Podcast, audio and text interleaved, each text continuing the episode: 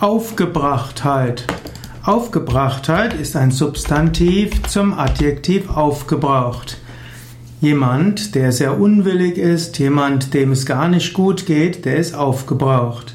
Man kann auch sagen fuchsteufelswild und grantig. Wenn du aufgebraucht bist, ist es am klügsten, den Ort des Geschehens zu verlassen. Wer aufgebraucht ist, der ist nicht in der Lage, klug zu handeln, geschickt zu handeln und dafür sorgen, dass es ihm und anderen anschließend gut geht. Wenn du aufgebraucht bist, warte am besten etwas, verlasse den Ort des Geschehens, gehe, mach einen kleinen Spaziergang, ja, atme ein paar Mal tief mit dem Bauch ein und aus. Danach kannst du mit neuer Ruhe an das rangehen, was du vielleicht angehen musst.